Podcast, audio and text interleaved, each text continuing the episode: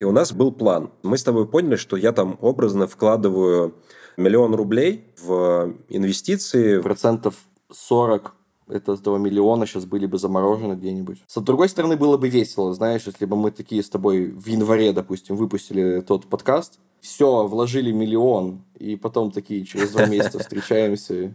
Ну что, Макс, как дела? А ты просто бьешь меня в голову, потому что я тебе насоветовал чего-то. Никит, спасибо тебе большое, что ты есть.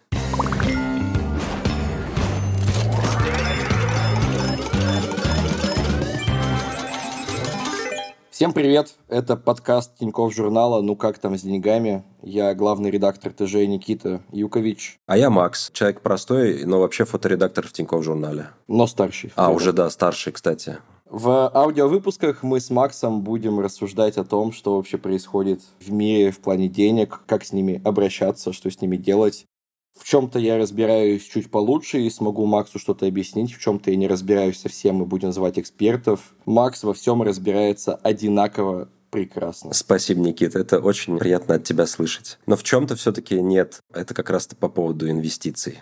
То есть с инвестициями что-то не заладилось. И как раз такой это эпизод у нас и будет, где мы с Максом вдвоем о чем-то поговорим, попытаемся разобраться в инвестициях в нынешних условиях, что вообще работает, что не работает, как с этим жить. Наш подкаст выходит на всех подкаст-платформах, поэтому подписывайтесь там, где вы привыкли слушать подкасты, оставляйте обратную связь в виде оценок, отзывов и писем на наш адрес подкаст собака Расскажите, какие экономические темы вас сейчас интересуют, что особенно непонятно, и мы постараемся темы разобрать. Либо вдвоем, либо с кем-то, кто в 10 раз умнее нас. Либо без меня. Либо, либо Макс не придет, да. Вообще у этого подкаста интересная предыстория, да, Максим? Ой, что... да, это, конечно, удивительная история. Да, в общем, мы э, как-то решили, что нам нужно записать подкаст про то, как инвестировать. Я вообще ничего не понимаю. Мне было интересно, и Никита такой, типа, давай э, сделаем подкаст, видео, типа, как ты будешь вкладывать свои огромные деньги, которые я мог вложить, чтобы жить на пенсии припеваючи в Португалии, по-моему, я хотел жить в Португалии, я уже не помню. Я не хочу работать, хочу жить э, в Португалии, э, потому что моя девушка хочет жить в Португалии. Там надо дом купить у моря. Вот. И, э, Арендовать не вариант. Нет. Надо Девушка куп... хочет жить. Надо купить, да что-то пошло не так, да, тот подкаст не вышел, потому что стало очевидно, что выпускать его нет никакого смысла, только если ради ностальгии. Но деньги остались, и осталось желание все-таки разобраться с тем, что же сделать с деньгами, куда их примастырить, и как мне жить в старости. Это волнует меня, мне уже 33, как бы стукнуло на этот момент, и это возраст Христа, а я как бы хочу все-таки еще пожить. Во сколько ты хочешь перестать работать и уехать в свою Португалию? Было бы, конечно, идеально до полтинника. Полтинник – хорошее время для того, чтобы постареть. 50 лет. Красиво, кстати, постареть. Все-таки у нас был план. То есть мы с тобой поняли, что я там образно вкладываю миллион рублей в инвестиции, в бумаги. Давай просто разложим в простом ключе, что бы сейчас э, с ними произошло. По сути, я там закинул денег, и что сейчас? Ну, если мы говорим про пенсию, то мы бы составляли тебе такой долгосрочный портфель, там было бы много акций, там была бы большая доля бакса, там были бы фонды наверняка, потому что мы бы не хотели выбирать с тобой отдельные акции компании, мы выбирали бы фонды. Сейчас подбираемся к самому классному и удобному способу самостоятельно инвестировать, но при этом не париться по тому, какие конкретно акции выбирать, все такое. Готов услышать. Готов услышать. Готов. И ответ – фонды. Наверняка там был бы фонд, который S&P 500 на 500 крупнейших компаний. И с тех пор-то ведь полбеды, что заморозились активы. Надеемся, что временно, угу. да? Что, допустим, фонды сейчас, если они у тебя есть, у меня вот есть фонды, я не могу их продать. Я жду, пока торги возобновятся этими фондами. А сколько уже, то есть получается, что ты ждешь вот как раз-таки там, типа, несколько месяцев? Ну да, вот 4 месяца практически. Видишь как, это ведь не то, что я собирался их прям продавать. Тебе просто хочется, чтобы была стабильная, как бы, уверенность, да, что ты их вытащишь. То есть, в принципе, я к этим деньгам относился так, что это мне на пенсию лет через там 25 я хотел бы все это продать благополучно и пользоваться. Сейчас концептуально на дистанции в 25 лет шансы остаются неплохими, знаешь, на то, что эти деньги будут моими. Появилась эта вот неуверенность. Все равно ты же понимаешь, у тебя вот есть деньги на пенсию, Но ты же понимаешь вот сейчас в моменте, что, ну так, если прижмет, я же могу их и сейчас потратить. Да, понимаю. Э, Что, ну, забью на пенсию, там, потрачу сейчас. А вот сейчас этого ощущения нет. Сейчас ты понимаешь, что вот есть деньги на пенсию, а если прижмет, то тебе нужны еще какие-то дополнительные деньги, не только на пенсию. Короче говоря, если бы ты вложил тот свой миллион, то так на вскидку процентов 40 этого миллиона сейчас были бы заморожены где-нибудь.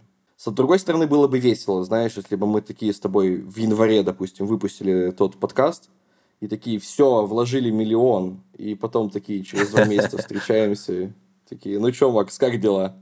А ты просто бьешь меня в голову, потому что я тебе насоветовал чего-то. Ну, в общем, смотри, если подытожить немножко, получается, люди, которые в прошлом году закинули миллион, сейчас сидят и просто ждут, когда возобновятся торги, и можно будет что-либо делать. Правильно? Ну, да, ну, на части портфеля. По моим субъективным ощущениям, то, как мы с тобой шли в том подкасте и какой мы портфель собирали, ну, процентов 40 оно бы либо просело в валюте, либо часть заморозилась. То есть, условно, у тебя, когда ты вложил, у тебя есть миллион ликвидный, Мгм. который ты можешь вот сейчас потратить, то сейчас у тебя было бы 1600, которые ты можешь продать ценные бумаги, которые доступны, которые можно продать и вывести. То есть 600 тысяч у тебя было бы после этого на руках, а еще оставшаяся часть была бы либо заморожена, либо в просевшем баксе, который ты бы не хотел продавать. А вот ты говоришь, можно продать. Это ты говоришь про иностранные какие-то бумаги или что? Ну, и российские, и иностранные, и фонды частично. То есть иностранные ты тоже можешь, да, продавать? Просто у меня было какое-то ощущение, что типа сейчас с ними вообще ничего нельзя делать. Нет, можно, можно. Сложная, конечно, ситуация тоже. Вот ты как бы говоришь, что ты сейчас выжидаешь. И вообще, по сути, имеет ли смысл продавать сейчас типа, опять же, те же самые бумаги. То есть, или вообще, как бы лучше просто сидеть спокойно и как идущему к реке человеку вообще не дергаться и наслаждаться жизнью, потому что ты уже все, все познал в этой жизни. Ну а я все, я иду как глубокий старец, узривший вечное, прикоснувшийся к божественному, и который в умиротворении, покое, гармонии, благодати в этом сокровенном блаженстве пребывает. Нет какого-то универсального совета. Тут все зависит от того, зачем ты начал инвестировать, какие ты деньги начал инвестировать. Если ты начал инвестировать последние деньги, стоит задуматься о том, чтобы часть вывести, чтобы у тебя что-то было в рублях, как та же подушка безопасности. Если это условно деньги, правда, на пенсию, что ты их до всего этого, ты же не планировал их Нет. снимать. Ты планировал, что их снимешь через много лет. Ну, так можно отпустить ситуацию. Мгм. Смысл горевать потому, что у тебя заморожено. Ну, разморозится классно. Мгм. Разморозится через пять лет здорово. Ну, а у меня не могут их забрать, эти деньги? То есть так, опять же, это если говорить о простых людях, которые не сильно понимают. То есть вот есть у меня там, опять же, эти 600 тысяч. Ну, вот тут нюансы, говорю, да. То есть ситуация, она непростая. Кто знает, что дальше будет с санкциями. Пока что вот иностранные бумаги, они торгуются через Санкт-Петербургскую биржу. Торгуются с ограничениями, потому что часть бумаг заморозили у людей. Сейчас покупать, продавать новые бумаги ты можешь. Понял. Сможешь ли ты это сделать через месяц-полтора, тут, конечно, тоже не факт. Никто не даст прямо обещания тебе, что это все будет работать. Есть смысл? То есть сейчас подешевели бумаги или как бы или все не так просто? Тут, как бы видишь, санкции и заморозки – это полбеды, а еще и рынок сейчас проседает жестко. Близится рецессия, судя по всему. Уже аналитики и главы центробанков говорят, что вероятность рецессии 50%. На самом деле это очень много. Не хочу показаться глупым, но можешь, пожалуйста, пояснить по поводу рецессии? Кризис, короче говоря, простыми словами. А, во. Спад. То есть это не жесткий спад. У тебя, считай, экономический цикл всегда идет как синусоид, если помнишь. Да, такое. это есть. То есть у тебя идет экономический подъем, пик оказывается, и потом идет спад, соответственно. Вот этот спад – это рецессия. Рецессия достигает какого-то дна, которое обычно, ну, если это не кризис какой-то жесткий, то это дно следующей рецессии будет выше, чем дно предыдущей рецессии. Класс. Поэтому синусоида, она как бы такая вверх идет, не, не вдоль оси X. Из дна тоже можно подняться, как бы все нормально. Ну, да, да. Еще можно поймать это дно в плане, что купить бумаги на самом дне, если рецессия. Козырну, я тут про Рокфеллера как бы услышал. И этот чувак тот еще жук. Он скупил кучу компаний, которые практически были обанкрочены, и задешево приобрел дофига нефтянки, что, собственно, поспособствовало ему стать одним из самых богатых людей, как бы, да. Это тоже классная тема по поводу вложения. Может быть, как раз э, мои наличные деньги, которые у меня есть, могли бы сыграть хорошую ставочку в будущем. Видишь, к обычным рискам, которые вот в обычной ситуации, да, говорят, вот сейчас экономика на спаде, вот, допустим, ковидный ага. возьмем э, период, что все рухнуло на 20 с лишним процентов, рухнули рынки, угу. акции в среднем упали ну, на 20 процентов. И у тебя есть возможность, вот ты в этой точке находишься, у тебя есть возможность купить акции. И твоя задача понять, дальше это дно, то есть дальше лучше будет или дальше угу. хуже будет. Что вдруг вот ты сейчас купишь, окажется, что упало на 20%, а упадет всего на 60% и ты еще офигеешь. Ну, то есть этого. ты потеряешь, на самом есть, деле. Ну, это примерно, это примерно ситуация с людьми, которые покупали ценные бумаги в декабре, например. Угу. Рынок последние там полгода, он не показывает какого-то дикого роста крутого. Он как бы такой вялый немножко в плане доходности. Вот. И как бы люди заходят, думают, что, ну, наверное, сейчас будет какой-то взрыв, да, подъем. А случается то, что случается, начинается рецессия, замедление экономики, и люди такие, ну, зачем я вообще вкладывал? В общем, ловить дно – это нифига не просто, конечно. Ну, а это как э, обвал на бирже, вот, типа, в США был? То есть это что-то похожее? Ну, да, да. Mm. То есть не было такого прям резкого падения, как это было во времена ковида, что там за пару дней просто куча срезалась, получается, стоимости. Тут это все постепенно как бы тянется, тянется. Но условно, вот, да, если ты вложил миллион в индекс полгода назад, то сейчас у тебя осталось 800. Если ты вложил в этот индекс через э, российского брокера, то ты сейчас не можешь деньги снять, даже оставшиеся 800. Потому что торгов фондами на S&P 500 пока что нет на момент записи подкаста. Бедные все. Бедные все.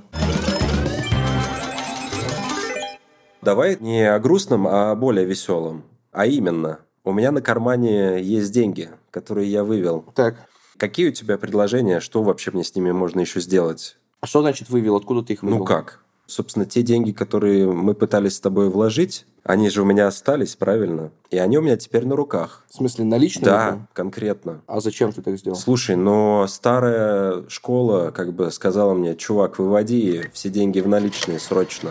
В рублях? Нет, дружище, ты что? Еще более а. старая школа сказала, что ни в коем случае. Обязательно в евро и в долларах. Притом, по-моему, 60 на 40 я сделал. Доллар с евро.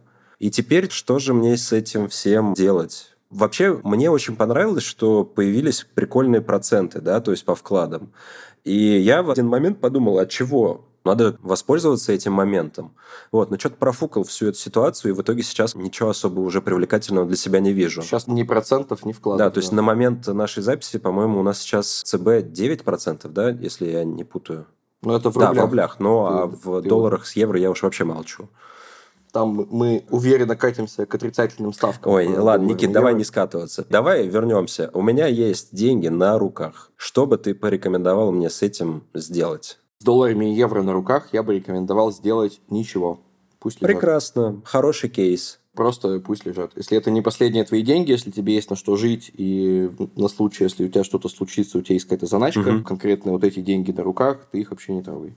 На этом мы заканчиваем наш подкаст. Спасибо, что были с нами. Я Никита Юкович.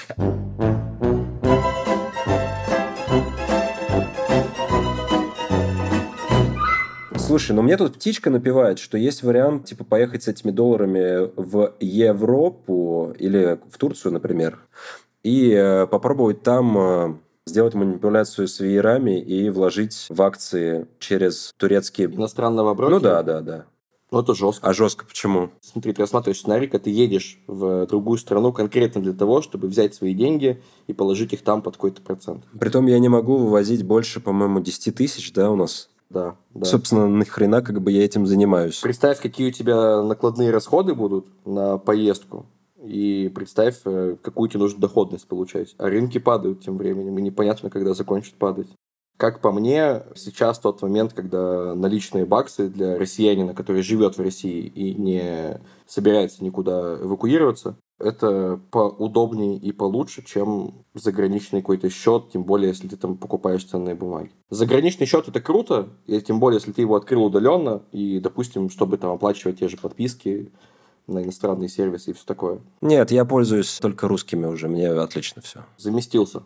Все, красава. Вообще, даже не парюсь. Но, опять же, зависит от того, сколько у тебя вообще денег. Ради тех же 10 тысяч долларов, если ты их туда переведешь потом, заморачиваться я смысла не вижу. У меня еще меньше, поэтому я даже вообще не парюсь. То есть я вот, я вот тоже не заморочился. А о каких цифрах мы говорим? Сколько тысяч, миллионов долларов ты говоришь? 20-30 тысяч баксов, Ага. допустим, которые, если мы рассматриваем в сценарий, которые ты готов вот так надолго тоже закинуть куда-то на иностранный счет. Потому что ты их не сможешь снять в России. Не факт, что у тебя есть возможность каждую неделю летать в другую страну, да, чтобы там снимать наличные с того счета, если тебе вдруг понадобится. В целом, на таких суммах кажется, что это может быть разумно, что это уже такое какое-то адекватное распределение рисков, что у тебя 30 тысяч баксов лежит за границей, 10 тысяч баксов лежит в России, еще сколько-то лежит где-то, тогда да. А если у тебя вот есть, там, не знаю, 5 тысяч баксов наличными, и ты думаешь ради них куда-то ехать, То можно отдохнуть в Турции просто-напросто с пятью тысячами долларов. да, ты на эту поездку эти 5 тысяч баксов и потратишь. В Каш съездим, там много всего классного, кебабы поедим, пивка попьем, и все будет здорово.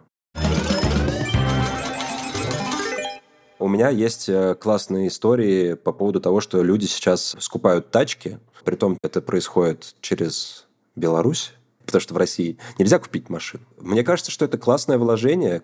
Ну, блин, если Лада, машина просто дорожает. Она вроде бы хлам, но есть увеличение в цене, и, наверное, здесь я вот хочу разложить вложение в квартиру и, например, в машину, это выгодно, как мне кажется. Сразу давай обговорим, что я в этом плане не эксперт по недвижке, по всему такому, да, то есть я просто как на духу тебе расскажу, что я чувствую по этому поводу. В целом, если смотреть недвижку, то на длинной какой дистанции это не то, чтобы какое-то крутое вложение. Недвижку стоит рассматривать, если тебе нужна квартира, это нормальная тема. Мгм. Тогда можно ее купить, тем более, если ты там успел под какую-нибудь льготную ипотеку еще под что-то, у тебя совсем небольшой процент по ипотеке, и это вообще кайфово. А почему? Слушай, вот есть же такие, типа, устоявшиеся темы, что ты такой, я купил себе две квартиры, все здорово, типа, я буду жить, э, не тужить в старости, потому что я буду пенсионером, а там будут жить какие-нибудь классные хипстеры и будут платить мне 200 тысяч рублей за мою очень плохой ремонт с тараканами и со всей фигней.